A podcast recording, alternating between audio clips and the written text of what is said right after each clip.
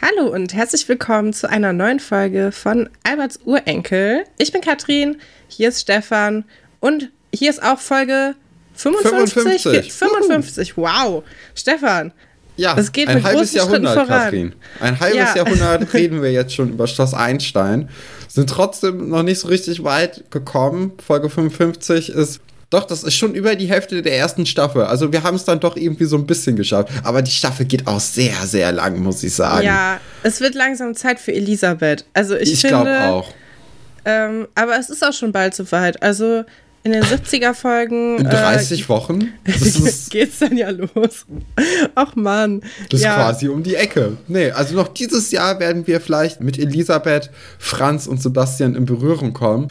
Jetzt müssen wir uns immer noch mit Mark Börner rumschlagen, mit, mit Katharina Börner, mit Iris, Ronaldo und den ganzen anderen Leuten. Ich würde sagen, wir kommen direkt zu den Überschriften, oder? Ja. Genau, Dann da haben wir an. nämlich heute Frau Börner regelt das für sie Ronaldo frei vom Tor, Entführung auf dem Reiterhof. und Total Eclipse of Lutz Hart. Ja, und auf die letzte Geschichte freue ich mich ganz besonders, denn es ist Ich so auch. herzerreißend traurig, wie Herr Und Wolfert lustig. in Liebeskummer schwelgt und das mit mittelalterlicher Lyrik verbindet.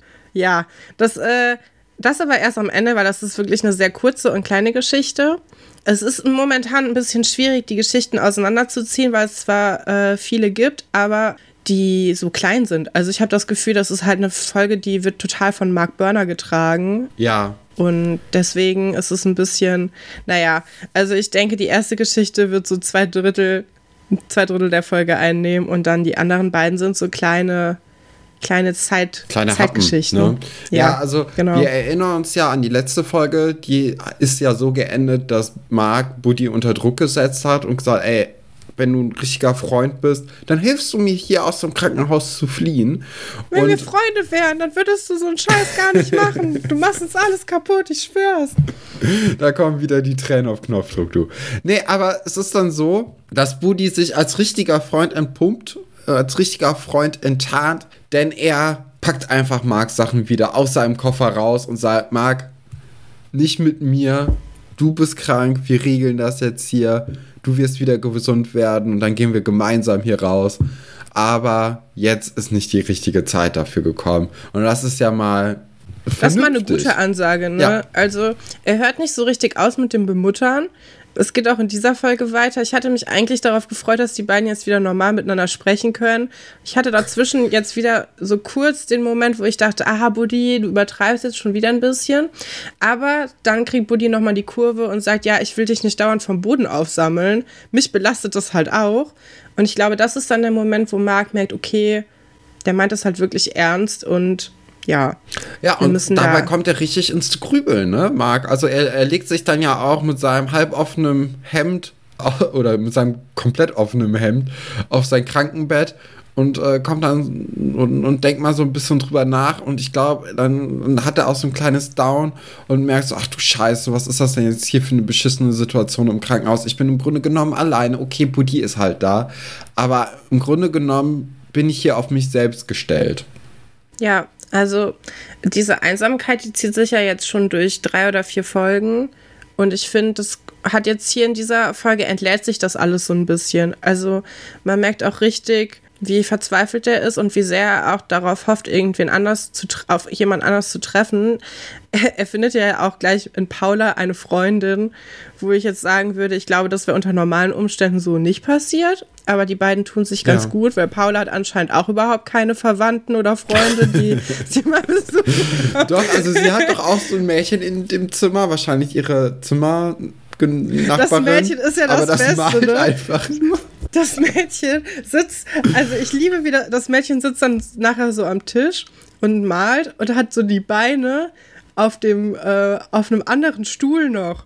Ja. Und ich finde, das ist so eine gute Szene für eine Serie, weil das genauso, also genauso sitze ich halt auch am Schreibtisch. Ich habe meine äh, Beine meistens in einem Papierkorb, weil ja, ich, ich hab, anderen Stuhl habe. Ich habe meine äh, Beine auf dem Skateboard, das ich extra unter meinem Tisch platziert habe, mit dem ich auch noch nicht so viel Skateboard gefahren bin in meinem Leben.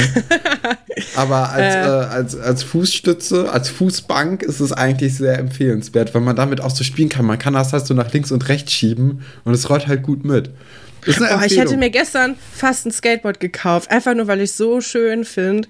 Ich bin ja, ich habe ja ähm, letztes Jahr nochmal mit dem Inlineskaten wieder angefangen. Eigentlich auch nur, weil ich die Inlineskates so schön fand. Und die machen jetzt auch Skateboards. Und ich dachte, naja, ich habe ja schon Inliner jetzt. Ich kann mir ja nicht jede Woche neue Inline-Skates kaufen. Aber so ein Skateboard, Skateboard könnte ich mir ja gut Euro an die Wand so. hängen. Ja, aber das ist wirklich, es ist so schön. Das hier ist keine Werbung. Aber Leute, guckt euch mal die, die Inline-Skates von Impala Skate an. Das ist so hübsch. Ich möchte einfach, dass das unter die Leute kommt. Ich möchte jeden Tag jemanden mit diesen Skates sehen. Und mit diesen, äh, mit diesen Dingens auch. Mit diesen Skateboard. Skateboard. Naja, also jetzt ja, sind wir vollkommen wir abgeschwiffen. Abgedriftet, ist gar nicht schlimm, ähm, denn jetzt kommt ja der, der Dr. Mai, oder ist es sogar Professor Dr. Mai? Ich weiß, ist ja auch egal. Ja, ist Professor. Professor Mai. Ja, guck, der kommt zu Marc und erklärt ihm erstmal, was das Herz ist, Katrin. Ja, und Marc ist auch sehr begeistert davon. Also ich habe noch nie jemanden gesehen, der so aufmerksam zuhört und auch immer so nickt, als ob er jetzt, also als ob das die beste Information seines Lebens wäre, jetzt zu wissen, wie äh, das Herz funktioniert. Ja, und es stellt sich heraus, dass Marc ein Loch in seinem Herzen hat. Ja. Marc selber äh, paraphrasiert das als, okay, ich bin ein alter löchriger Socken und so ähnlich stellt Herr Dr. May das dann ja auch dar. Also erklärt Nö, ihm das halt, dass nicht. es in der, in der Scheidewand da dieses Loch ist und dass man das stopfen müsste. Ach so. Und okay. ähm, wie einen löchrigen Socken. Also ja, ja, das ist aber, ja das äh, Bild, okay. womit er dem Kind quasi erklärt, wie das funktioniert. Ja, ja, ich dachte, du meintest, dass er darauf hin oder hinaus wollte, dass er alt wäre und deswegen so nee. verschleißt. Aber da nimmt ja Professor Dr. May ihm die ganze äh, Illusion und sagt, dass das eigentlich so recht häufig vorkommt, nur dass sich das dann im normalen Verlauf von selbst irgendwie wieder schließt. Ne? Ja, ich kenne auch Leute, die hatten als Kind Löcher im Herzen und die mussten auch operiert werden. Also ist gar nicht so selten. Ja. Ja, ich habe hier als Anmerkung hinter dem Marc hat ein Loch in seinem Herzen mir aufgeschrieben, dass er anscheinend immer noch nicht über Nadine hinweggekommen ist. Dieser sehr flache Witz äh, wollte wow. ich mir dann doch wollte ich dann doch noch mal erwähnen. Der Arzt sagt dann halt auch, dass Mark jetzt am Herzen halt operiert werden muss und Mark ist dann aber auch zum Glück einverstanden. Also er sagt dann nicht so, nee, da bin ich jetzt anderer Meinung, sondern er sagt so, okay, ja, sehe ich ein und äh, dann, dann soll er so schnell wie möglich eigentlich operiert werden. Ja, also anscheinend macht dann auch der, der Professor Dr. Mai die OP selbst. Er ist anscheinend Chirurg. Und weil ich ja im Moment so viel Scrubs gucke, ne, habe ich ja. mich gefragt, warum hat er dann nicht so grüne OP-Kleidung an, sondern einfach so einen weißen Kittel und weißes. Also der ist ja komplett in weiß. Warum sind Aber die Ärzte ja generell Ja, und? Also Dr. Wang hatte doch auch immer äh, OP-Kleidung an. Ich kann es dir nicht sagen. Ich, ich kenne mich absolut gar nicht mit Krankenhäusern aus. Ich weiß auch nicht, ob es das überhaupt gibt, dass man dann, doch, das gibt es, dass die Leute dann kommen. Ich habe noch nie, ich war jetzt schon mal öfters im Krankenhaus, also um mich hat sich noch nie jemand so doll gekümmert wie um Marc. Nee, das ist also, viel, viel mehr Zeitdruck verbunden. Ich kenne das so, dass man einmal am Tag eine Visite hat, dann kommen Leute rein um 5 Uhr morgens, wo du denkst, boah, es ist echt mega früh, wieso könnt ihr das nicht ein bisschen später machen? Und äh, dann siehst du die den ganzen Tag nicht mehr und dann guckst du den ganzen Tag Vox oder so. Also das ist so meine Krankenhauserfahrung. Naja, Marc ist auch ziemlich langweilig. Der hat nämlich keinen Fernseher im Zimmer. Und ähm, er ruft dann seinen Vater an, weil ich meine, das ist ja auch, ich meine, es ist schon eine Nachricht, ne? Es ist schon ein Brocken, den ja, du schlucken ja. musst, wenn du, wenn du ein Loch in deinem Herzen hast und der äh, Arzt auch sagt, ja, es ist halt relativ dringend, wir müssen da schnell was machen. Ich meine, er kippt ja auch dauernd um, ne? Und wenn du weißt, es liegt daran, dass dein Herz halt kaputt ist, das würde mir auch Angst machen. Und es geht halt niemand ran. Ja, und da merkt man richtig, wie das mit dem lieben kleinen Mark mitnimmt, ne? Also der tut ja, ja immer auch so hart, aber da bricht dann alles von ihm ab und man sieht richtig, scheiße, das geht ihn an die Nieren. Ja, ich meine, er ist ja auch ganz allein. Er kann ja auch seine Mutter nicht anrufen. Die kann ja nicht sprechen momentan. Ja, ich, also stelle ich mir auch ganz schlimm vor, wenn auch der einzige, die einzige Person, die sich so um dich kümmert, Herr Dr. Stolberg ist und ein bisschen Buddy. Das ist ja jetzt auch nicht die A-Klasse an äh, Leuten, die du so um dich rum haben willst. Ich meine, mit Buddy hat er sich vor drei Tagen noch total in den Haaren gehabt, weil der den vernachlässigt hat, seiner Meinung nach. Und Dr. Stolberg, naja, wir kennen ihn ja jetzt langsam. ja, dann beschließt Marc aber nicht mehr alleine sein zu wollen und macht dann etwas, was ich finde von zweifelhafter Ethik ist.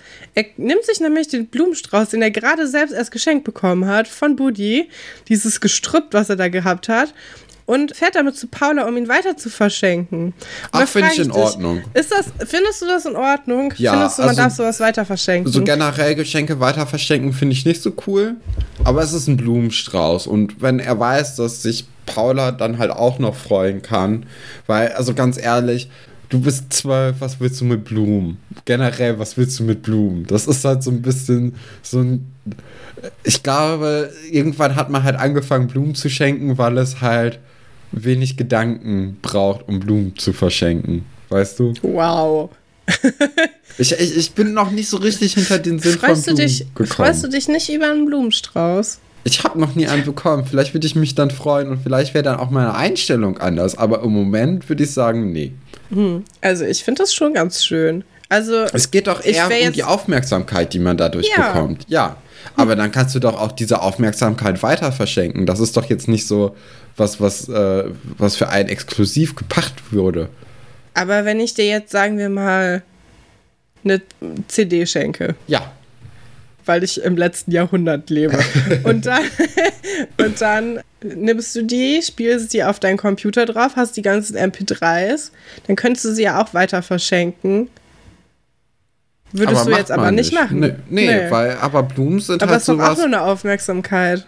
Meinst ja, du, weil die Blumen aber dann da, sterben? Da oder? ist ja schon so ein bisschen mehr Gedanke hinter. Also, du musst ja schon wissen, was mag die Person für eine CD? Wenn was mag die Person für eine Blume? Ich mag ja, zum Beispiel. Komm, kennst du eine, kennst du alle. Das ist nein, doch bei Blumen. Nein, nein, naja, nein. Katrin. Also, also man freut sich schon, man freut sich schon doller, wenn sich jemand daran erinnert hat, was man für Blumen gerne mag. Ja, aber machst du also, jetzt einen Unterschied, mir mal wenn jemand, ja, also, natürlich. Machst du denn jetzt einen Unterschied, also, wenn du Sonnenblumen kriegst oder wenn du Perlhyazinthen oder so bekommst? Definitiv, weil ich Sonnenblumen total schrecklich finde als Blume und mich da überhaupt nicht drüber freuen würde. Und Hyazinthen sind sehr ungewöhnlich in einem Blumenstrauß, würde ich mich sehr drüber freuen, weil ich wüsste, da hat sich jemand Gedanken gemacht. Der hat nämlich nicht den 3,50 Euro Blumenstrauß von der Tankstelle genommen, sondern ist in den Laden gegangen, hat ah. gedacht, jetzt gebe ich hier mal Geld aus, jetzt investiere ich mal in diese Beziehung zu dieser zu dieser anderen Person, finde ich toll. Und was noch viel besser ist, ist Blumen per Kurier zu bekommen. Das ist sowieso das aller, allerbeste und dekadenteste. Kann ich jedem nur empfehlen. Das macht richtig viel Spaß. Oder ja, morgens Katrin, wir, früh, wir du gehst selbst auf den Markt, gehst dir Blumen aussuchen, hast die dann auf deinem Tisch stehen und bist so, ja, jetzt habe ich mein Leben im Griff. Das ist ja, einfach dann, ein Mono äh, also Nee. Also da, da ja, kommen wir, nicht, zusammen. nicht zusammen. Nee, mhm. aber also äh, Marc verschenkt nämlich dann die Blumen, die er bekommen hat, an Paula und bringt sie dann mit, während er dann in seinem Rollstuhl durch die Gänge rast ja, Paula ist immer noch unglaublich weiß. Also sie, ja. das Einzige, was sie eigentlich von der Bettwäsche unterscheidet, ist, dass sie keine Nadelstreifen im Gesicht hat, weil sonst eins zu eins gleiche Farbe. Also ist sie, schon krass. Sie ne? ist so ein bisschen camouflagemäßig ja unterwegs, also tarntechnisch sehr, sehr gut. Wir sind ja auch sehr hell, weil wir ja beide rothaarig sind. Aber ja. ich würde sagen, ich bin mindestens fünf Hauttöne dunkler als Paula in diesem Zeitpunkt. Auf jeden und, Fall. Äh, also das ist, äh, nee, also irgendwie. Und ich finde das Lustigste eigentlich, ähm, dass Paula dann wirklich sagt, wie du siehst, geht es mir schon ziemlich gut. Und ich habe mir aufgeschrieben, nein, sehe ich nicht, Paula, weil ich sehe es nicht. So, man hört es dann irgendwann in der Stimme, weil die Schauspielerin halt klein ist und noch nicht so gut und äh, sie dann entweder leidend sein kann oder halt Text aufsprechen oder aufsagen kann. Nicht beides zusammen. Und dann, wenn sie spricht, merkt man, dass, dass es ihr gut geht.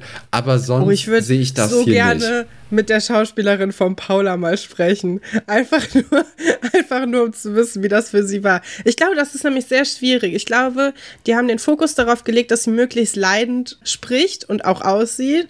Und da, dadurch hat halt der Rest der Schauspielerleistung ein bisschen gelitten. Weil man merkt nämlich, an dem Punkt, wo sie das so geschafft hat, so rauszudrücken, dass es ihr eigentlich schon viel besser geht, ab dem Moment spricht sie auch viel normaler und dann ist es eigentlich auch voll okay. Ja, also, vor allem, also ja, okay. Sie gibt sich halt kurz richtig viel Mühe und dann, als sie das dann kurz vergisst, ist es halt viel besser. Das ist ein bisschen schade.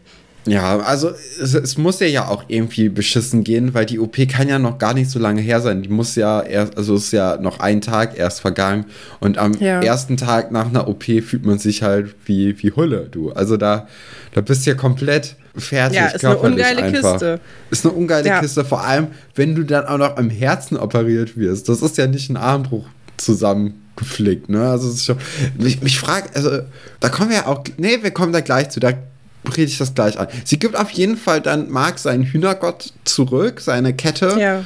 Mark erzählt dann auch so ein bisschen, warum der überhaupt wichtig für ihn ist, weil diese, diese Kette ihn dann doch an seinen Vater erinnert und auch mit seinem Vater verbindet, weil die den zusammen am Strand gefunden haben und der Vater da auch noch Zeit für ihn hatte oder generell die ganze Familie noch Zeit für ihn hatte und jetzt wird nicht mal ans Telefon gegangen, wenn Mark anruft. Also das ist natürlich ja. dann auch noch mal, es ist eine sehr emotionale Folge im Grunde genommen. Ist ein bisschen platt auch.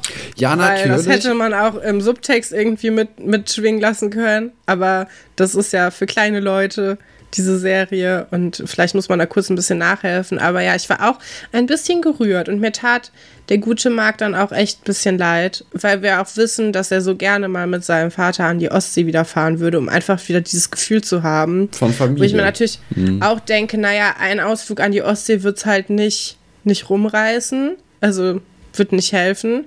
Aber es ist halt ein gutes Zeichen. Und ich glaube, das hätten die Familie auf jeden Fall mal nötig. Ja, einfach die, mal äh, Handys mal ausschalten und dann ja. zusammen irgendwie was unternehmen. Ja, und dann, große Überraschung, wer schreibt denn da im ockerfarbenen Anzug mit blauen Händen durch die Krankenhausflügel? Es ist Burner, Marcel Burner, der sich dann doch aus Hongkong äh, bequemt hat, aber auch, also man sieht, dass er in Sorge ist, ne? Das finde ich schon. Man, man, man hat das Gefühl, ja. der, das geht ihm auch schon nahe und das ist jetzt kein Pflichtbesuch, sondern Marc ist ihm dann doch irgendwie wichtig. Er schafft es nicht so richtig, Marc das auch zu zeigen, finde ich. Ja, wir müssen noch kurz, ich möchte kurz an diesem Punkt anhalten. Erstmal wieder outfit-technisch, ja. dass dieser, dieser Mann ein Modemogul sein soll, erschließt sich mir wieder überhaupt nicht. Ich finde. Ach, die Kombination finde ich ja ganz gut, aber das Outfit kennen wir halt schon. Ein Modemogul ja. trägt nicht zwei, das ist wie Moneyboy. Also äh, ein, ein Modemogul okay. trägt nicht zweimal äh, das gleiche Outfit. Das, ähm, das nee. darf nicht sein. Also, ich finde, das äh, kommt echt sehr schlecht rüber. Ich finde aber diese Arroganz, die äh, Marcel Börner da mit sich trägt, die kommt ganz gut durch. Und ich möchte noch kurz anmerken, wir hatten uns ja die letzten Folgen immer wieder gefragt, ob er wirklich Marcel heißt.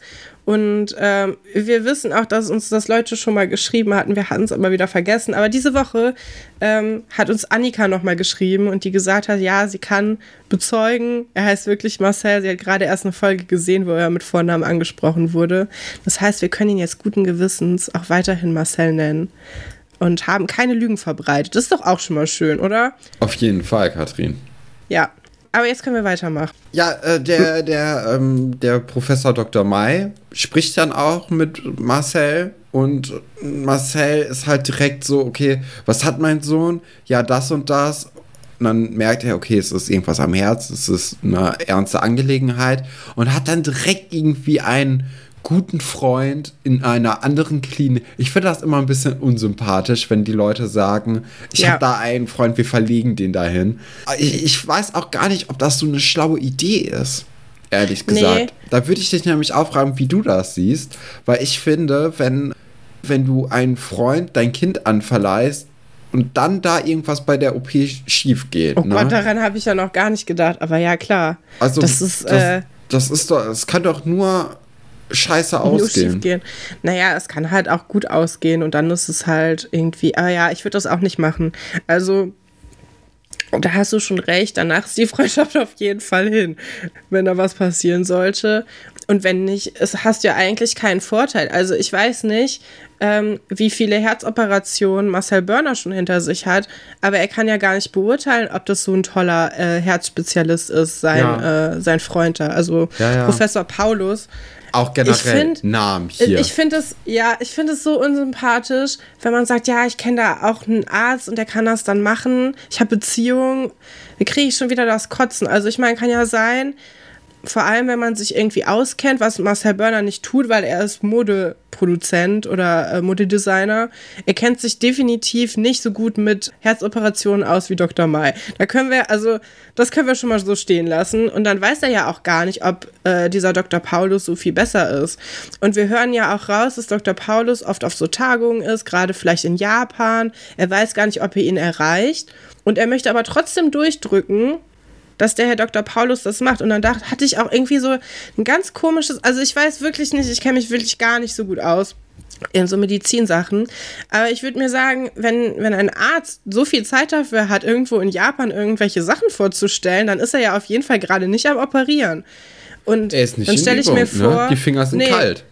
Ja, also ich, ich kann mir vorstellen, dass er wirklich sehr gut ist und deswegen sein Wissen weitertragen kann, soll, muss, darf. So. Aber er hat ja auf jeden Fall, äh, es ist gerade nicht sein tägliches Brot, Herzen zu operieren. Ich wäre da skeptisch.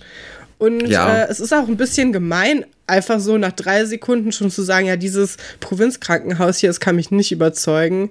Wir bringen den jetzt in die Uniklinik. Aber das, das passt natürlich auch sehr gut zu Marcel Börner, ne? Diese, ja, diese also Einstellung. Das ist irgendwie so dieses, ach, wenn Leute so in den Raum kommen und meinen, sie wissen direkt alles besser, sie haben die Situation komplett irgendwie durch, durchblickt und ja, finde ich super unsympathisch. Da weiß ich gar nicht. Also, Wer Katharina unsympathisch findet, der hat noch nicht ihren Vater gesehen. ja, also äh, wir, wir merken, also Marcel kommt dann ja auch in das Zimmer von Marc herein und ja, im Grunde genommen ist es dann so, dass er eigentlich nur Hallo sagt und direkt aber auch sagt, okay, pack deine Sachen, wir, wir gehen jetzt in die Uniklinik, ich kenne da jemanden. Ja. Und Marc hat aber schon herausgefunden, dass die Uni gut ist und ich finde es so lustig, wie Marc halt sagt, die Uni ist gut. Also ich sehe gar keinen Grund, warum wir jetzt hier, hier weg sollten. Ja, ich denke auch, das liegt auch ein bisschen an Paula. Also vor allem, was er gesehen hat, Paula ist schon erfolgreich am Herzen operiert worden, es ist alles glatt gelaufen. Das ist die einzige Vergleichsreferenz, die er hat, ist das eine Mädchen, was ich kenne, was echt todkrank aussieht, ist wieder auf dem Weg der Besserung. Und andererseits weiß er ja gar nicht, wie lange dieses Glück hält mit Marcel Börner, dass er noch da ist. Und möchte vielleicht auch einfach m, mit diesen netten Leuten, die jetzt sich um ihn gekümmert haben, auch einfach in Kontakt bleiben. Also ich kann mir vorstellen, dass er sagt, hey, diese Krankenschwester, die da mich rumgeschoben hat, die mag ich, ich mag den Arzt, ich vertraue dem, das macht alles einen guten Eindruck, ich mag Paula, die kann ich zwischendurch nochmal sehen, ich will mit dem Buntstiftkind sprechen, also irgendwie all diese Sachen, ja, Buddy ist auch relativ in der Nähe, der ja. kann mal mich besuchen kommen. Das ist ja auch ja. was Schönes, ne? Besuch zu bekommen. Und, ja, und ich meine, ist natürlich auch scheiße, wenn du alles alleine regeln musst und dann kommt jemand und sagt, ja, alles, was du bisher selber geregelt hast, ist Kacke. Ich mach das jetzt anders. Also, ja. ja. Ja, ja, also Marcel hört dann auch Marc überhaupt nicht zu und setzt sich direkt an den Hörer.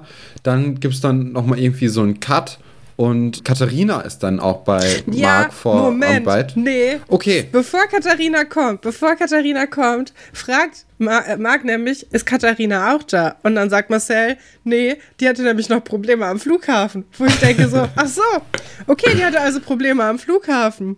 Naja, wäre es nicht deine Rolle als Vater, dann irgendwie zumindest zu gucken, dass die, also wie kannst du denn, also der lässt immer mindestens ein Kind im Stich zwischendurch. Das ja, ist doch. Wir wissen doch, Marcel ist jetzt nicht der geborene Vater. Also da, ich glaube, also. das hat er sich auch alles sein Leben wahrscheinlich so ein bisschen anders vorgestellt. Und, ja, äh, ohne hätte, Kinder. ich glaube auch, ich glaube auch. Oder wenn dann irgendwie mit einer Frau, die sich dann komplett um sie kümmert und Marcel darf halt Marcel sein und in der Welt herumtingeln. Super merkwürdig. Also, Er- na, ich verstehe natürlich, wenn ein Kind irgendwie todkrank ist und du machst dir Sorgen und fährst da so schnell wie möglich, fliegst du dahin, nimmst die erste Maschine, dass du dann äh, keine Sekunde verpassen willst. Ja. Aber man könnte ja wenigstens ein bisschen gucken. Ich kann, kann mir nicht vorstellen, dass das mit Katharina länger als 20 Minuten gedauert hat. Und ich denke, die 20 Minuten hätten die beiden noch gehabt. Auf jeden Vor Fall. Also, ja. ja. Dann kommt Katharina rein. Ich bin erstmal, ich habe mich sehr Es gefreut. tut wieder gut, sie zu sehen, ne? Ja, und sie räumt ja auch direkt auf. Also, äh, sie, sie wartet ja keine Sekunde, bis sie das erste Mal anfängt zu meckern. das ist so gut. Aber mit Recht. Also, sie ermahnt ihren Vater, dass Handys nicht erlaubt sind im Krankenhaus, weil das ein Schild sagt. Kann man drüber streiten. Nee, Ja. kann man eigentlich nicht drüber Nee. streiten. Das Schild sagt, Handys sind ja nicht erlaubt und Katharina sagt, ja Papa, hast du das Schild nicht gesehen? Handys sind ja nicht erlaubt.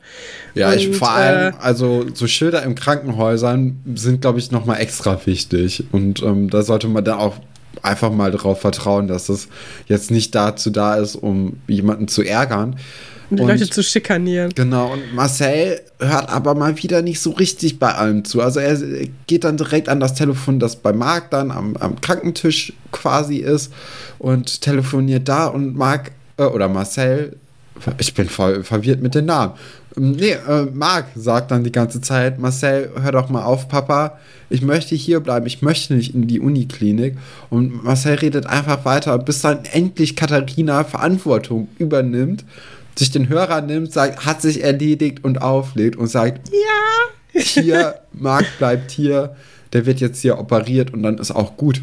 Dabei kennst du ja die Verhältnisse gar nicht. Sie hat das Vorgespräch eigentlich ja null mitbekommen. Sie kommt ja direkt rein. Ach, Und, ich äh, glaube, äh, aber die Marc hat Dynamik das ist schon, wahrscheinlich Ja, also ich glaube, äh, Marc hat schon mit Dynamik. Katharina darüber geredet und die haben dann auch gesagt, okay, äh, Papa möchte, dass ich jetzt hier irgendwie wegkomme. Ich möchte gar nicht, die sind hier gut. Das soll, ich soll hier bitte am Herzen operiert werden. Ja, Ja, und, äh, und- Marc kann dann auch schon morgen operiert werden, wie dann nämlich der Professor Dr. May seinem Vater erzählt. Äh, da frage ich mich auch immer, okay, so, so ein OP-Team muss natürlich alles operieren können, ne? Aber wenn dann irgendwie so kurzfristig ein Termin ausfällt, du musst doch, also muss man sich da nicht irgendwie auch noch vorbereiten? Also es ist natürlich super, wenn das nicht der Fall sein muss, weil die Leute so gut in ihrem Fach sind. Aber ich denke mir, okay, wenn ich jetzt irgendwie eine Herzoperation habe, das kommt ja, ja wahrscheinlich nicht irgendwie täglich vor, ne? Also ja, doch, ich wahrscheinlich. denke schon. Doch? Ich denke, das ist eine sehr, sehr häufige Operation. Ja. Okay, weil ich dachte mir, also du musst doch so ein bisschen noch mal reinkommen, so ein bisschen Anlaufzeit haben, so ein bisschen Vorbereitung, noch mal genau die Schritte irgendwie durchgehen, weil gerade so bei, bei Operationen darf man sich ja echt keine Fehler erlauben, weil das dann, oder auch gerade am Herzen, dann, dann muss der richtig, eine richtige Ich habe Entscheidung sogar treffen. gehört, die machen die Operation so oft, die lassen das inzwischen den Gärtner machen, Stefan. Ja, ich kann jetzt nicht so viel auf Marks Einschätzung geben, Katrin. Nee, ist aber dann- ich denke wirklich, das ist halt deren Job, ne? Ja. Und du fragst ja einen Busfahrer auch nicht jeden Tag, so hast du, weißt du ganz genau, wo du herfahren musst. Äh, Aber ich finde, die machen das ist ein jeden Tag. Unterschied. Das ist eine normale Sache. Es ist ein Unterschied, ob du jeden Tag einfach deine Linie abfährst mit dem Bus oder ob du halt Finde ich nicht. Zehn du verschiedene hast genauso viel Operationen Verantwortung. machst. ja, nee, das, ich meine es gar nicht von der Verantwortung her, sondern so ein Busfahrer hat doch meistens einfach eine Linie, die der dann hin und zurück fährt. Das ist eine Strecke. Nicht? Ich habe immer das Gefühl, dass die immer eine Strecke haben. Aber da ist dann Variation drin. Ja, das ist klar. natürlich auch voll interessant. Ja. Also, falls ihr Busfahrer seid, Ja, wir würden gerne mal mit euch gerne. sprechen. Ja. Finde ich wirklich interessant. Oder Herzchirurg. Eins von beiden. Aber ich habe, also ich habe da ein ganz gutes Gefühl. Ich glaube nicht, dass sie vorher nochmal Dr. Bibber-mäßig üben müssen, wie so ein Herz aussieht und gucken müssen, Nee, ob das, sie das überhaupt nicht, können. aber so ein bisschen nochmal einfach eine Vorbereitung. Also, Ja, du hast immer eine OP-Vorbesprechung und das, das passiert ja auch. Aber wenn dann ein Termin frei geworden ist, ja, ähm, ja, ist ja, nicht ich so, als ob auch die sehr, sonst einfach frei sehr hätten beeindruckend. Und dann einen Kuchen essen würden äh, stattdessen. Also da wird ja immer was nachgeschoben oder vorgezogen. Ähm, Ja. ich, ich glaube, da, da kannst, du, kannst du dem ganzen System schon vertrauen. Ja, Marcel ist dann weiterhin skeptisch, ob die diesen Termin annehmen sollen. Also es hat nicht gereicht, dass Marc dagegen ist. Es hat nicht gereicht, dass Katharina ihm den Hörer weggezogen hat. Nein, Marcel Börner äh, ist immer noch der Meinung, er ist äh, auf jeden Fall besser als äh, der Professor Dr. Mai oder als alle. Ja, es ist ein bisschen ermüdend, wie egoistisch der ist. Ich weiß auch gar nicht, wieso er unbedingt seinen Freund da drin haben will. Ich kann mir nicht vorstellen, dass es nur die Sorge ist. Ich glaube, es ist auch so ein bisschen, ja, jetzt habe ich halt die Möglichkeit, auch mal diesen Herrn Paulus nochmal kon zu connecten und so. Also ich habe irgendwie das Gefühl, ich weiß nicht, ob das nur aus Sorge für Marc entsteht. Vielleicht hat ja Marcel äh, eine, eine neue Kittelkollektion gemacht für, für Ärzte und möchte dann auch direkt sich so ins Spiel bringen und so ein bisschen Lobbyarbeit machen. Kann auch sein. Aber da trifft mir jetzt zu sehr ab. Wir kommen, denke ich mal, zur zweiten Geschichte, denn die Marktgeschichte im Krankenhaus ist jetzt auch erstmal für diese Folge vorbei. Und die zweite Geschichte war ja Ronaldo frei vom Tor, Entführung auf dem Reiterhof. Und sie beginnt, wie jede gute Geschichte, in der Schülerbar, nämlich mit Tom und Alexandra, die erstmal gucken, ob Kais Nervensystem okay ist oder ob es komplett. Willst du nicht noch kurz über Katharinas Rückkehr in den Headquarter sprechen? Ach, stimmt. Weil Katharina kehrt ja auch zurück in ihr Zimmer. Stimmt, es tut mir leid. Ja, also Katharina ist dann zurück und, und begrüßt erstmal alle, ist natürlich Queen of irgendwas und Buddy ist so ist eine tragende Rolle hier. Also. Ja. Buddy ah. als Wasserträger oder Kofferträger. Also Buddy hat direkt die, die Koffer im Foyer erblickt und kann nichts anderes als treu doof die Koffer erstmal hochzutragen. Die beiden äh, fallen sich dann auch um den Hals. Aber Katharina ist auch relativ schnell wieder aus dieser Verbindung gelöst und ist einfach nur so. Also man merkt richtig, sie ist eine Jetsetterin geworden, ne? Ja. Also sie sagt auch, ach Kinder, bin ich vielleicht fertig? Hat so einen Blazer an. Ist irgendwie, es ist eine Frau von Welt geworden. Aber was ich gut und, finde, ist, also sie, sie, ja, sie sagt dann ja auch so, okay, der Jetlag macht mich fertig und so. Aber Buddy geht überhaupt nicht darauf ein, sondern fragt direkt, wie geht's Mark? Und das, das, das, raubt ihr irgendwie so diesen, diesen Auftritt, weil ich glaube, ja. sie hatte sich das natürlich ganz anders vorgestellt. Wäre Buddy nicht da gewesen, hätten Iris und Nadine wahrscheinlich gefragt, so, oh, wie war es denn in Hongkong? Erzähl uns alles. Aber Buddy stellt die wichtigen Fragen. Also Buddy ja. ist, ist richtig gut da um Katharina auch noch mal so ein bisschen in die Schranken umgewollt zu weisen und zu sagen, ey, das hier ist das Wichtige, worum was das ist stimmt. passiert. Das fand ich eine ganz wichtige Szene ist Buddy natürlich auch auf Wolke 7. Also man merkt richtig, wie verliebt er eigentlich ist. Ja, ja. Ja. Da sieht man auch mal, was so ein Telefonat ausrichten kann. Ne? Vorgestern noch miteinander zum ersten Mal telefoniert und schon ist sie wieder da. Hätte er vielleicht auch, früher drauf kommen können. So. Ja. Ja, aber jetzt, jetzt, äh, jetzt ist die Ronaldo-Geschichte dran. Genau. Genau, also da machen die dieses, äh, dieses Reflex-Ding, wo sie etwas gegen das Knie von jemandem hauen und dann, ja, tritt man halt. Ich weiß das nicht, hat bei mir noch nie funktioniert. Ich habe das schon klar, so Katrin. oft ausprobiert. Ach, das, das funktioniert. Ich, mein Nervensystem ist einfach tot. Wie ich auch innerlich. So wie Kai. Wir haben einfach aufgegeben. ja. Okay. Ähm, Kai, genau, Kai ist dann auch nicht überzeugt davon, dass es funktioniert. Und es funktioniert ja auch erst nicht, aber dann kommt Alexandra dazu und sagt, sie haben die ganze Zeit falsch gehauen und dann funktioniert es trotzdem. Ich bin immer noch nicht so überzeugt. Doch, Katrin, wenn wir nochmal irgendwann am gleichen Ort sind, werde ich dir aufs Knie hauen und dann musst du auch austreten. ähm, ja, Iris kommt dann dazu und möchte die alte Band von dem Plastikmüll zusammentrommeln, denn mit Alexandra und Tom hat sie natürlich zwei ja, Kumpanen, die schon so ein bisschen in kriminelle oder Detektivarbeit ähm, ja, erfolgreich sind. Und sie möchte sich da kompetente Hilfe dazu ziehen. Und ich würde sagen, sie hat eigentlich eine gute Auswahl getroffen an Leuten, mit ja. denen sie sowas machen kann. Weil es das ist die beste Taskforce, die es gibt. Genau. Und, und Alexandra ist auch noch so draufgängerisch, ne? Im Gegensatz zu Tom. Ja, und Ole macht ja von, also der fühlt sich auch gar nicht angesprochen. Der weiß ja auch direkt, es geht gar nicht um ihn. Der ist halt einfach nur so Beiwerk. ja, also, das stimmt. Ähm, das stimmt. Man weiß eigentlich, mit wem sie da spricht. Und ähm, ja, Alexandra will ja auch direkt helfen. Tom ist zurückhaltend. Tom ist eher zurückhaltend, aber Tom ist ja auch eher so, Tom ist halt das Lexikon, ne?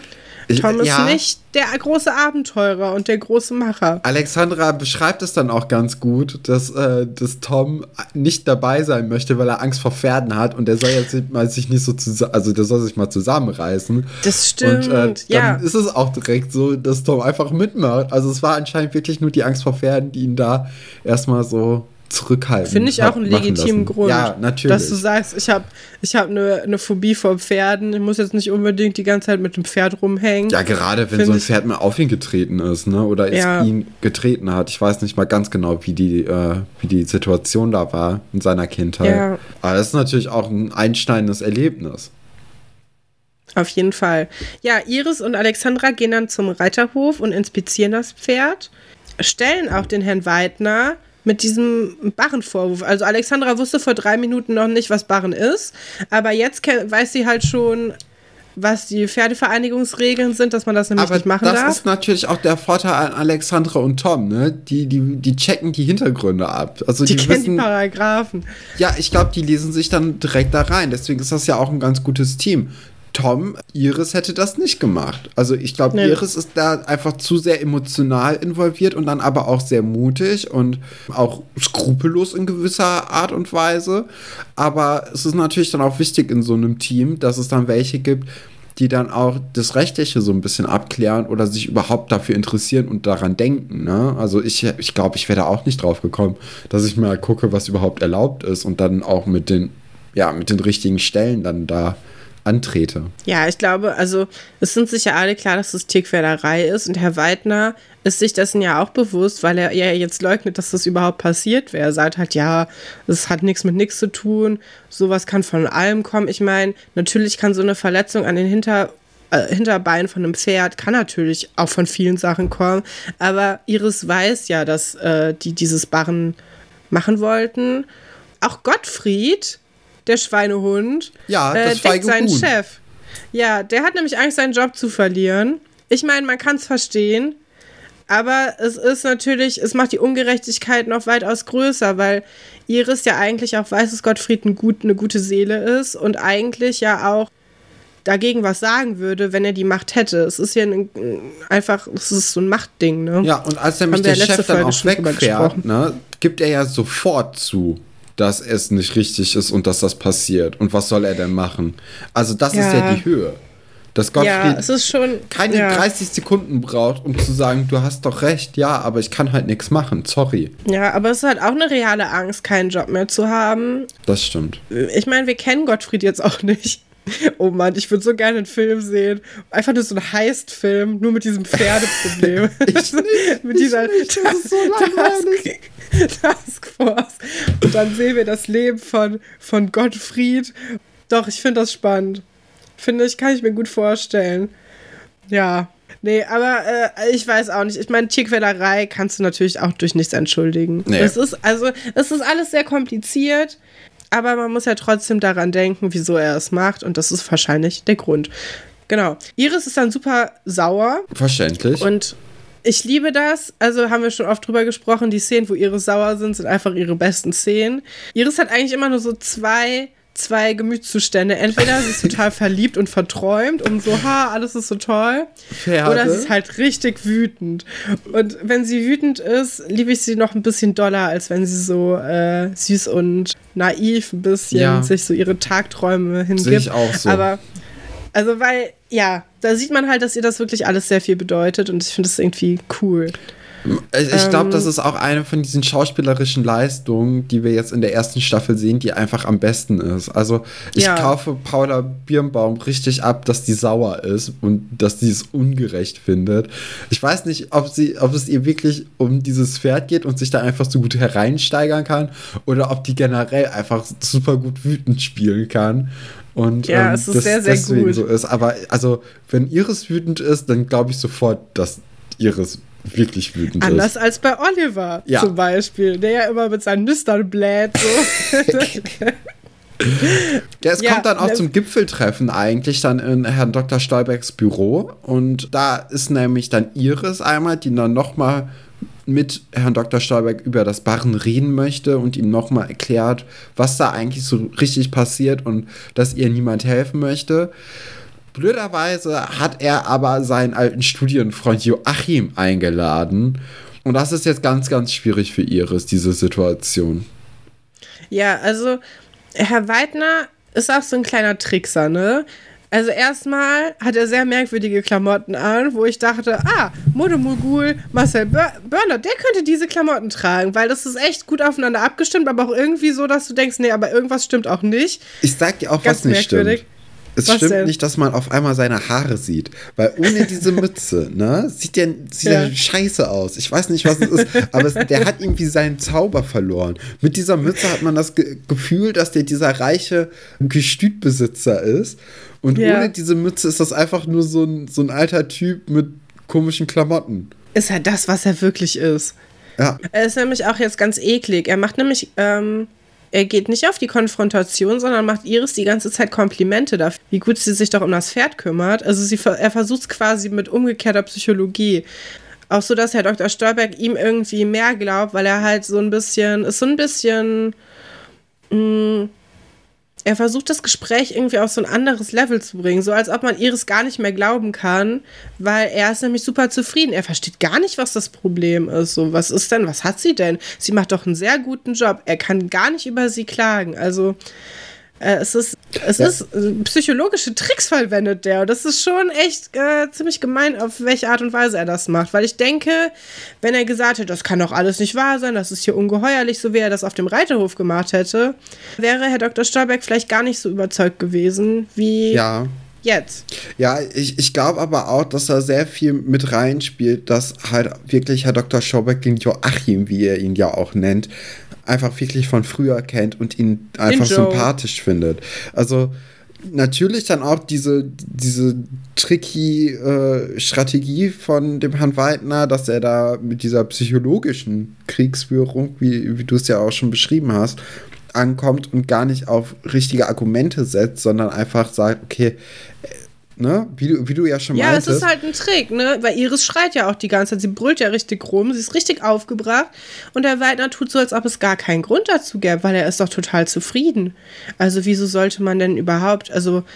Er kann das gerade gar nicht verstehen. Mm. Und das ist, ja, ich hasse das. Ich, ja, wenn, wenn ich wütend, ja. ja, wenn man wütend ist und dann sagt einem jemand, wieso schreist du denn jetzt so? Es gibt doch gerade gar nichts. Das macht einen ja nur noch wütender. Das ist ja das Allerfurchtbarste, was man machen kann. Ja. Furchtbar, ja. Und Herr Weidner kommt damit eigentlich ganz gut durch. Ich meine, ich denke, Herr Dr. Stolberg ist auch vorbelastet, dadurch, dass sie halt gut befreundet waren. Auf jeden Fall. Aber auch so, also ja, Herr Dr. Stolberg glaubt da Iris nicht. Kann schon wieder nur sagen, ich bin sehr enttäuscht von dir. Bin wirklich sehr enttäuscht. Es zieht sich durch die gesamte Serie. Ich habe jetzt noch ja. mal ein paar andere Folgen geguckt und auch da ist es eigentlich immer so, Herr Dr. Stolberg immer ein bisschen heikel. So, Alexandra möchte dann eine An oder möchte dann Herr Weidner anzeigen und sagt, okay, wenn uns die Erwachsenen nicht glauben, wir brauchen irgendwie Beweise, wir müssen den anzeigen und dann hat das alles auch irgendwie einen Sinn vor Gericht oder so. Und Tom schlägt dann vor, dass man vielleicht Ronaldo entführen sollte. Ich weiß gar nicht, wie dieser Gedankengang naja, sie sagen halt, es ist zu kompliziert mit einer Wanze und auch zu auffällig. Dann überlegen sie, ob sie nachts den beschatten sollen. Dann sagt Tom aber ganz richtig, ja, nachts passiert ja gar nichts. Was wollt ihr da nachts auf dem Reiterhof rumhängen? Tom sagt ja auch nicht entführen, er sagt ja evakuieren. Ihn also aus der Gefahrenzone rausbringen. Und im Grunde ist ja auch das, was, was eine Entführung in dem Fall ist. Also sie bringen das Pferd eigentlich nur aus der Gefahr. Ja, genau. ja, genau. Und dann wie soll es anders sein? Äh, sie, machen Sie das einfach, sie weil das, das, ja viel, viel unauffälliger und unkomplizierter ist, ein Pferd zu entführen Vor allem und zu wohin verstecken. mit einem Pferd? Also das braucht ja auch so ein bisschen Platz, ein bisschen Futter, das kostet dann ja auch Geld. Also das ist nicht ganz richtig durchdacht, obwohl die beiden schlauen Leute des Internats da mit drin hängen. Ja, ich meine, das ist ja die erste von sehr vielen Tierentführungsgeschichten. Ja, oh ja, stimmt. Weil wir werden später eine die Kuh von Lars Eidinger entführen. ähm, der er tatsächlich auch bei Schloss Einstein mitgespielt hat. Es ist äh, verrückt. Und, ähm, Und Anja es gibt und nachher Frau noch, Einstein. Genau, diese beiden Pferde, die sind aber allerdings, werden die ja vor dem Dingens abgegeben. Dann gibt es noch die Hühner, die in der Lagerhalle entführt worden sind, auch evakuiert wurden aus der Legebatterie. Stimmt. Ja, es Mit gibt der so viel. Hühnerlove Parade. Ach, oh, ja. Ja, ja. Es gibt sehr viele da kommen wir ja noch alles zu. Also das, Aber äh, nachher gibt es wenigstens einen Ort, wo die bleiben können, nämlich den Schulgarten und die Lagerhalle. Also ich weiß jetzt gerade ehrlich gesagt nicht, wo sie die Pferde, also wo sie das Pferd verstecken wollen. Ich auch nicht. Aber was ganz wichtig ist, Gottfried, der Hund, der ist irgendwie auch noch um 23 Uhr bei, den, bei den Pferden und der schreitet nicht so richtig ein, stellt sie nicht zur Rede, sondern guckt nur so ein bisschen hinterher. So, hey, da geht ja Ronaldo mit drei Kindern. Na gut. Der versteckt sich mega creepy, einfach so, einfach so in diesem Ding, in diesem Stall. Ja, ja. Wo ich auch dachte, boah, ist das unheimlich. Stell dir mal vor, du bist da nachts und es ist ja schon gruselig, aber dann sitzt da auch noch so ein Mann im Gebüsch. Also, Ist ja. ein bisschen komische Situation, das stimmt. So, kommen wir zur letzten Geschichte. Die ist auch relativ schnell abgehakt, aber sie ist eine ganz, ganz schöne Geschichte. Total Eclipse of Lutz Hart. Und zwar, Vera kommt dann am Anfang in das Gewäck, äh, Kranken, in die Krankenstation und Ja, guter Versprecher, das Gewächshaus. ja, ja. Und äh, beteuert ihre Unschuld, dass sie dieses Mal nicht daran irgendwie beteiligt wäre, dass da irgendwie was wegen der Anzeige oder sonst wie. Also sie hat damit nichts zu tun und Frau Seifert weiß das natürlich, ne? Und dann, sie droppt dann aber auch so langsam das Wölfchen halt, die die Blumen geschickt hat und Vera ist irgendwie gar nicht so erschrocken oder ange... Also sie, sie findet es eigentlich sehr süß, ne? Ja, und was mein Herz ja gebrochen hat, in Stellvertretung für Herr Dr. Wolfert, ist, dass am Anfang ja gesagt wird, ja, es ist ein neuer Verehrer von dir. Und Frau Seifert sagt, nein. Und dann, in drei Sätzen später, sagt sie, ja, aber die Blumen sind von Herrn Dr. Wolfert. Und Herr Dr. Wolfert ist ein Verehrer von ihr. Sie will ihn nicht haben, aber er ist ein Verehrer von ihr. Und sie nimmt das überhaupt nicht ernst. Und das tat mir so leid für Herrn Dr. Wolfert, weil wir sehen ja jetzt gleich, wie sehr er leidet Oh, und wie sehr, wie sehr er Verehrer ja. sein möchte. Und ja, ist aber Frau Seifert, für die hat es keine Bedeutung gehabt. Aber wie du schon gesagt hast, Vera findet das eigentlich gar nicht so schlecht. Und sie spricht ja auch später mit Nadine darüber nochmal und sagt, sie findet das eigentlich süß. Weil Nadine ist nicht so begeistert von der Vorstellung. Ist anscheinend nicht so ein großer äh, Lutz-Fan. Und sagt, ja, das ist doch voll komisch, wenn er dann am Frühstückstisch ist. Und äh, Vera sagt so, nö, finde ich irgendwie niedlich. Kann ich mir Ich gut hätte das vorstellen. gerne gesehen. Ich hätte gerne diese Dreier kommen. Da hätte ich gerne einen Film oder eine Serie von, wo Vera, äh, Dr. Wolfert und Frau Seifert dann zusammen einfach eine Familie sind. Weil ich glaube, das wäre richtig interessant. Ja, auch wie die Möbel dann sind von denen. Wo sie wohnen. Wohnen sie immer noch im Plattenbau oder wohnen sie bei Herr Dr. Wolfert auf dem Land? Ich habe auch irgendwie das Gefühl, Herr Dr. Wolfert ist so ein Landmensch, so ein Landhausbesitzer. So ein Jäger Ja, so ein mit so bisschen. einem großen Jagdhaus. Ja, zum Beispiel, Oh ja. also das Outfit von Herrn Dr. Wolfert in der Geschichte mit den geklauten Schildern, wo der dann vom Polizisten angehalten wird. Ja. Ne? Das ist ja so ein richtiges Jagdoutfit mit diesem Hut, mit diesem grünen Mantel Ja. und alles. Und so ein bisschen stelle ich mir dann halt auch seine Wohnsituation vor, dass das dann irgendwie zusammenpasst. Ich kann mir nicht vorstellen, dass der in Potsdam in so einer schnieken Wohnung irgendwie wohnt, Nee. sondern das ist schon so jemand, der eher auf dem Land wohnt, meiner Meinung Ja, nach. auf jeden Fall auch ein Hausbesitzer. Ja, Ja, kann ich mir auch gut mit einem vorstellen. Arbeitszimmer, mit einem Kaminzimmer. Ja, definitiv. Viel offenes Feuer. Ja. Viel, viel offenes Feuer. Ja, kann ich mir auch gut vorstellen. Große Küche. ja, Also, definitiv. ich, ich, es wäre voll interessant gewesen, wie, ja, wie Nadine, äh, ach nicht wie Nadine, wie Vera und Frau Seifert da irgendwie reingepasst hätten. Und ich glaube, es hätte richtig gut funktioniert. Ich bin mir nicht sicher. Ich versuche das die ganze Zeit in meinem Kopf zusammenzubekommen. Ich glaube, Ah. doch, ich glaube, Herr Wolfert wäre ab dem Moment richtig aufgeweicht. Und man hätte den noch ganz, ganz anders irgendwie gesehen. Ich glaube, da wären viele Situationen nicht entstanden dann in der Serie, wie sie gekommen sind. Er wäre, ähm, es, es hätte dann irgendwie einen neuen strengen Lehrer geben müssen. Ich glaube, Herr Dr. Wolfert wäre dann eine ganz andere Person geworden. Also ich mag Herr Dr. Wolfert ja sehr gerne, aber ich glaube, ich wünsche mir für Frau Seifert doch jemand anderen. Okay. Aber mit dem sie mehr, mit dem sie mehr viben kann, so. Also ich glaube, der, der Moment, als äh, Frau Seifert und Herr Pasulke sich küssen, ja. der überhaupt gar nicht angekündigt wird, ne? Der ist überhaupt nicht überraschend. Man denkt direkt, ja, ja okay. die beiden sind doch schon seit immer zusammen. Und ich glaube, sowas braucht die Frau auch, weil sie hat ja schon diese Enttäuschung mit ähm, Veras Vater hinter sich. Das wissen wir aber noch da, nicht, Katrin. Da sitzt ja, dieser, dieser Schmerz sitzt ja richtig tief. Und ich glaube, Herr Dr. Wolfert ist nicht die richtige Person, um da rauszukommen. Ich glaube, ja, ich weiß nicht. Aber ich fände es auch interessant. Also, wenn Thema wir nochmal einen Adventskalender machen sollten, können wir uns da ja nochmal was ausdenken. Oh ja, das ist eine gute Idee. Äh, Vielleicht erinnert ihr uns daran nochmal, so Richtung November. Das wäre schön. Richtung, der, der Schmerz sitzt tief. Der sitzt nämlich sehr, sehr tief bei der Zurückweisung, die Herr Dr. Wolfert durch Frau Seifert erfahren hat. Und man, also man sieht total, wir sind in einer Unterrichtsszene, man sieht total, der ist einfach nicht er selbst. Also. Fertig mit den Nerven. Ja, also alles, wofür er eigentlich steht, funktioniert nicht in dieser Folge. Ja, also er hat, er ist, sieht verwirrt aus, sein Hemd ist falsch geknüpft, er hat zwei verschiedene Socken an. Die Krawatte ist auch falsch gebunden. Ja, seine Haare sehen auch, also. Durch den. Wind. Ja, und er trägt ja dieses mittelalterliche Gedicht vor. Das passt auch gar nicht zu dem Thema, was sie eigentlich haben. Sie sprechen eigentlich über Max Frisch, glaube ich bin mir nicht sicher. Ja, im, doch, ich glaube schon. Also äh, ist ja auch im Grunde genommen egal. Also das Gedicht passt halt nicht zu dem Thema, behandelt dann aber so einen Herzschmerz. Das, ich finde es irgendwie sehr, sehr süß, wie der dann auch im Fenster hängt und dann Richtung Himmel guckt und dann das äh, Gedicht so weiter vorträgt. Und für die Kinder ist es natürlich so eine sehr ulkige Situation. Ne? Die wissen, also sie kennen Herrn Dr. Wolfert ja gar nicht so. Ja, es, es also ich hätte gedacht, er hat den Verstand verloren.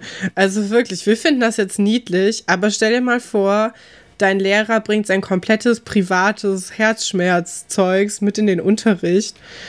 Ja. Hätte ich super merkwürdig gefunden. Was ich aber beeindruckend finde und auch sehr unrealistisch, ist, dass Iris ganz genau noch weiß, was er gesagt hat und das dann einfach übersetzen kann. Also sie hat sich gemerkt, was er auf Mittelhochdeutsch gesagt hat und kann jetzt das so halb gut irgendwie wiedergeben, was gar keinen Sinn macht, weil du. Vor allem, du, weil also, sie ja mit den Gedanken komplett bei Ronaldo ist, ne? Ja, das macht überhaupt keinen Sinn. Also, ähm, Oder nee, vielleicht fühlt sie es deswegen so sehr, dass sie sich dran erinnern konnte, weil sie ja auch so ein bisschen gebrochenes Herz hat, weil Ronaldo es gerade nicht gut geht. Ja. Und Antje schreit ja auch richtig, die Socken. das finde ich gar nicht Szene. so schlimm, ehrlich gesagt, wie die Socken dann irgendwie, also dass die nicht zueinander passen. Nee. Also ich finde, sie passen auf eine, irgendwie auf eine komische Art und Weise doch zusammen. Sie sind ja auch ähnlich gemustert, sind nur zwei verschiedene Farben. Ähm, aber ich finde diesen Moment so lustig. Das ist so ein bisschen ja, ja. wie bei des Kaisers neue Kleidern, wo das kleine Kind so, also hat aber nichts an. und Iris ist so und schreit, die Socken! Weil keiner sagt ja auch was. Alle tun ja so, als ob das ganz normal wäre, sagen nur kurz, ja, haben wir nicht eigentlich ein anderes Thema? Doch, ich, ich hatte so schon hin. das Gefühl, dass so, so ein bisschen getuschelt wurde im Unterricht und auch gesagt wurde, äh, hier ist aber irgendwie was mächtig faul im Staate Dänemark. Fand ich ich fand es eine schöne Szene, ich fand es eine traurige Szene, ich fand es aber auch irgendwie eine gute Szene. Ja, dann kommt noch der legendäre Spruch Perlen vor die Socken. Ja, ich meine, wir wissen natürlich irgendwie, warum Herr Dr. Wolfer, wieso er so dollen Liebeskummer hat. Wir können uns jetzt vergleichsweise nicht so doll reinversetzen, wie zum Beispiel später, als ähm, Herr Haller total von der Rolle ist, nachdem seine Freundin, Frau Kunze, ihn verlassen hat. Achso, ich dachte, du da, Frau Hansen. oder Frau Hansen, die ja auch. Da genau, haben wir ja mehrere also, Auswahl. Also da haben wir die Beziehung ja, da war ja eine Beziehung und hier war ja keine und wir kennen auch diese, diese, wir wissen ja erst seit einer Folge, dass Herr Dr. Wolfert auf Frau Seifert steht, deswegen fällt es ein bisschen schwer, da mit, mitzufühlen, Ach, aber man ich, sieht ich auf jeden sehr Fall. Mitgefühlt. Ja, also es geht ihm schon recht nah. Ja, ich meine, Nadine und Vera durchschauen Wolfert ja auch. Ja, ähm, aber weil nee, die natürlich auch da, Hintergrundwissen haben, ne, was den genau. anderen fehlt. Aber bevor, bevor die die enttarnen, kommt ja eigentlich noch die viel bessere Szene, nämlich die Szene, wo Herr Dr. Wolfert Herr Pasulke unterstellt, sein Stimmt. Konkurrent zu sein. Das ist ja auch Und eine da, so er, gute da fährt Szene. er die Krallen raus. Also da, da gibt es ja diese Blumenszene, wo Herr, äh, Herr Pasulke mit Blumen durchs Foyer streitet und dann nach oben geht. Und da ist ja im Grunde genommen nur eine Frau, die jetzt irgendwie potenziell was wäre für Herr Pasulke, und zwar Frau Seifert.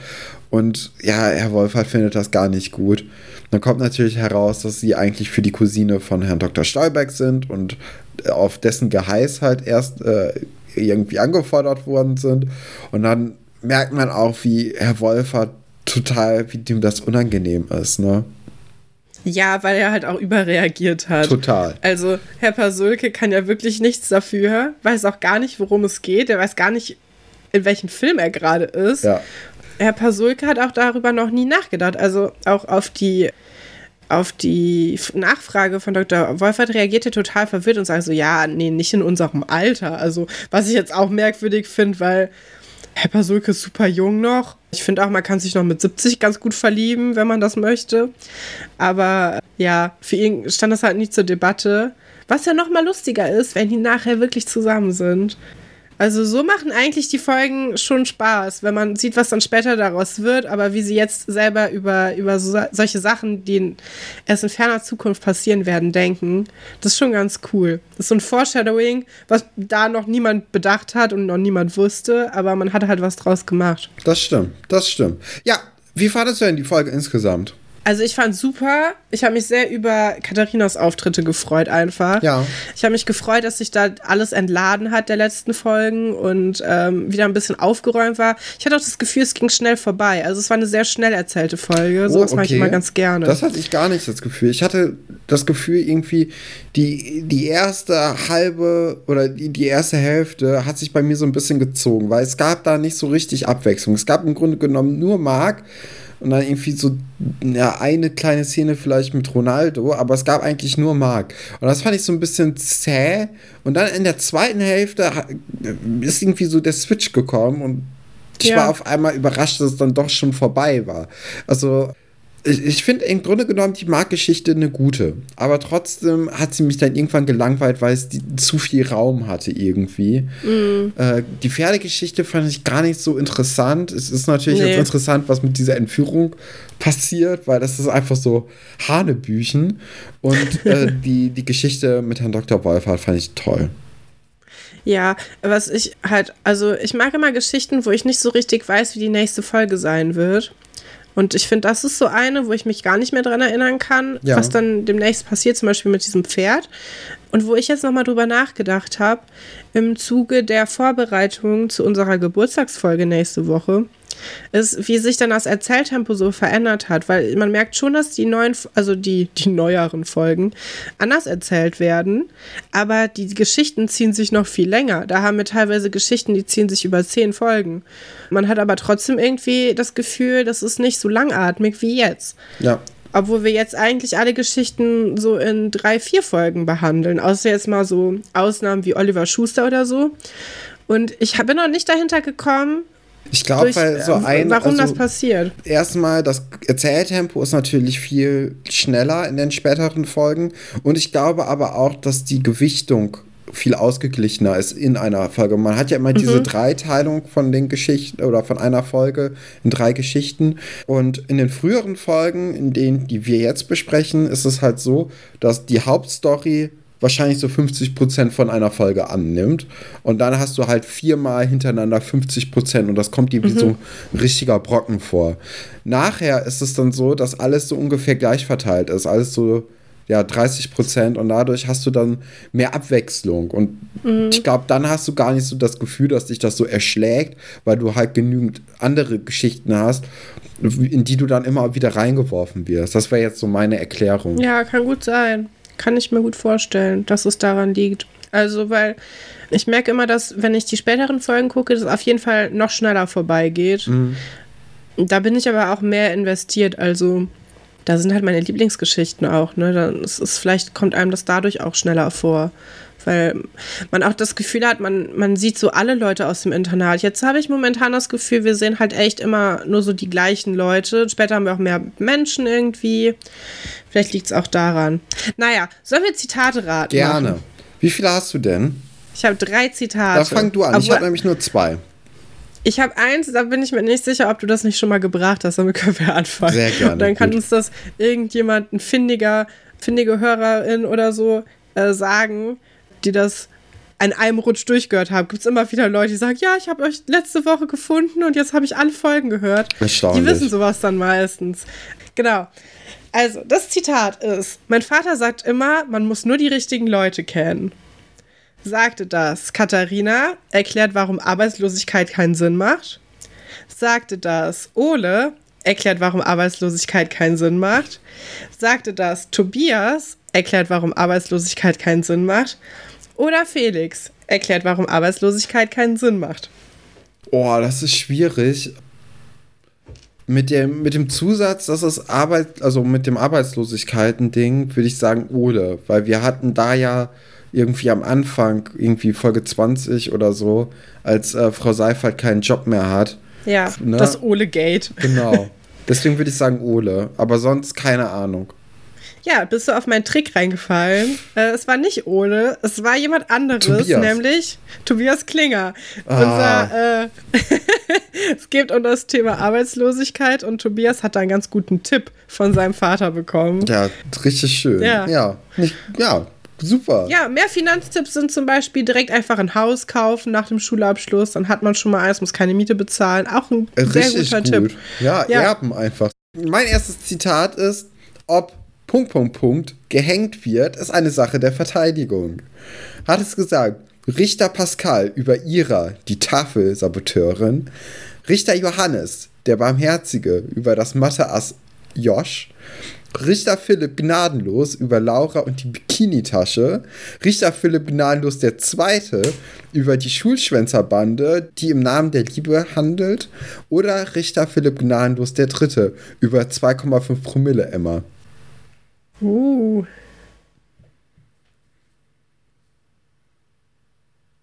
Ich würde sagen, Philipp Okay. 3.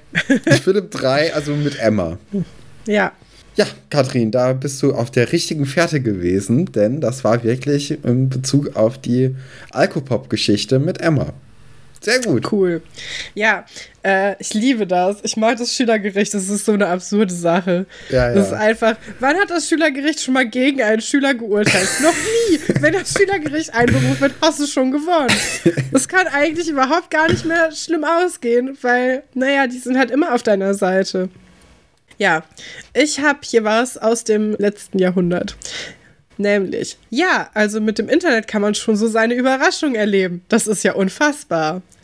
Sagte das Manuela, die sich auf ein Blind Date mit einem Neonazi namens Erzengel eingelassen hat. Ich meine, komm schon. Oder sagte das Herr Fabian, der sich auf ein Blind Date mit einer Schülerin eingelassen hat. Ich meine, komm schon. Oder Herr Dr. Wolfert spricht über das Internet wie über seinen ersten Klettverschluss, hat aber schnell rausgefunden, dass es da unfassbar viel zu den Karolingern zu entdecken gibt. Oder sagte das Pasulke, entdeckt, dass er Verwandte auf Samoa hat. Vor lauter Freude darüber wirft er erstmal 3000 Mark in die Menge und gibt einen aus.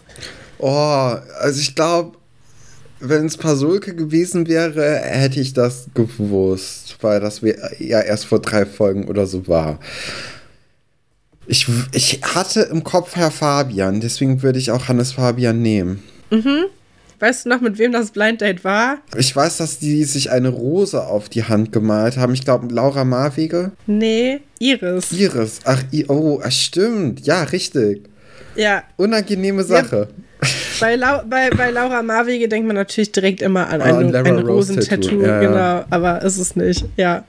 Okay, mein letztes Zitat ist ein Dialog. Es geht um den Satz des Pythagoras, nur als Info. Oh, super. Das ist ja mein Thema. Also, Person A sagte, ja, ähm, das heißt, dass bei einem Dreieck, also einem rechtwinkligen Dreieck, ist es so, dass die Summe der rechten, nee, die Summe der Quadrate ist dann, also das gibt dann so eine Seite und die Seite, die kleinere, also die kürzere, ist dann, dann unterbricht Frau Geifitz für einen Augenblick, äh, genau, sie sagt dann nämlich, Augenblick, hm, hm, hm, du kannst gleich weiterraten.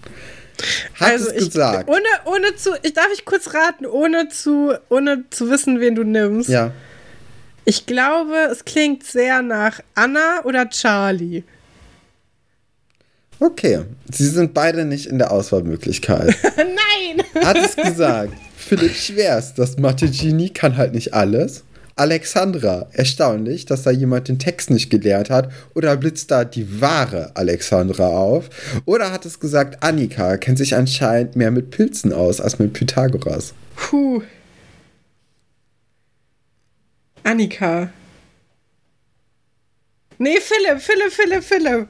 Ich möchte, ich würde so gerne, dass es Philipp ist. Ja, krass. Weil Philipp- Deine erste Intuition war richtig, es war Annika. Nein.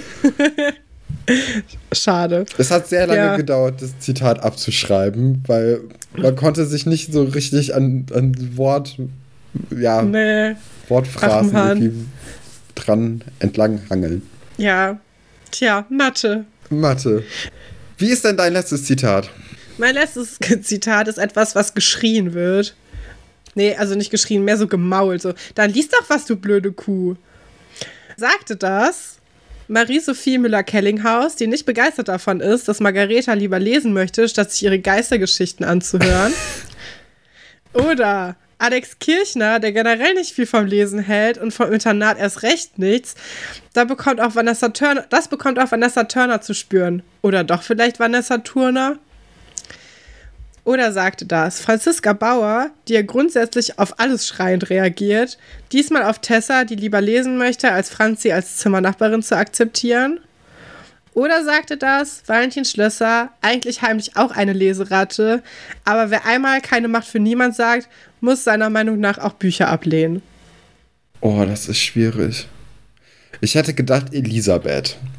Ähm, die ist Ja. jetzt nicht in den Antwortmöglichkeiten drin. Das macht es mir ein Ist bisschen schwerer. Deswegen würde ich jetzt. Ich glaube, Franziska ist zu easy. Das ist so eine Antwortmöglichkeit, die du dir überlegt hast. Mhm. Valentin. Ähm. Nee, Valentin. Nee, würde ich nicht sagen. Wer waren die anderen Möglichkeiten? Es waren noch Alex und Marie-Sophie Müller-Kellinghaus, ne? Ja. Ähm. Marie? Sophie? Nein, es war tatsächlich Franziska Bauer, die einfach mal wieder. Manchmal ist das. Offensichtliche auch das Richtige. Meine Herrens, du. mir auch gerade gedacht, das wäre auch ein, gutes Dings für, ah, wie heißt nochmal die Tänzerin, die auch immer auf alles so reagiert. Die äh, in Wirklichkeit die Schwester von Charlie ist. Äh, äh, Kim. Ja, Kim. Stimmt. Kim hätte das auch Kim gut ist sagen auch können. immer sehr patzig, ne? In ihren ja, Antworten. Kim motzt auch immer nur rum. Kim Ja. und Franzi. Äh, ja, die beiden. Ja, ja, ja. Gut, ich würde sagen, das war eine schöne Folge, die wir hier aufs Parkett gelegt haben. Wir Ja. haben nächste Woche eine kleine besondere Folge für euch, weil da unser Einjähriges ist. Und ähm, deswegen dauert es ein bisschen, bis äh, ihr dann mit Folge 56 weiterhören könnt. Aber sie wird auf jeden Fall kommen, da können wir euch schon mal beruhigen. Es wird weitergehen, es wird in das zweite Jahr starten und ich glaube, das wird ein großartiges Jahr. Vielleicht das zweitbeste oder sogar das beste Jahr. Mehr kann ich noch nicht versprechen. Naja, und nächste Woche haben wir endlich mal eine Folge mit Leuten, die uns auch richtig doll interessieren. Also ich freue mich richtig. ja, lasst euch mal überraschen, seid gehypt. Äh, der Countdown startet auf jeden Fall. Und wir würden uns sehr freuen natürlich, wenn ihr euch die Folge anhört. Genauso wie ihr alle anderen Folgen von uns natürlich schon gehört Das ist ja habt. wohl das Minimum. Da, also die Folge anzuhören ist ja wohl das Wenigste, was man machen kann. Erstmal noch gut unsere Zuhörerinnen beleidigen. Das ist ein guter Ausstieg. Und mit diesen warmen Worten möchten wir euch jetzt auch in die neue Woche entlassen und sagen, bis nächste Woche. Auf Wiedersehen. Tschüss, tschüss. Tschüss.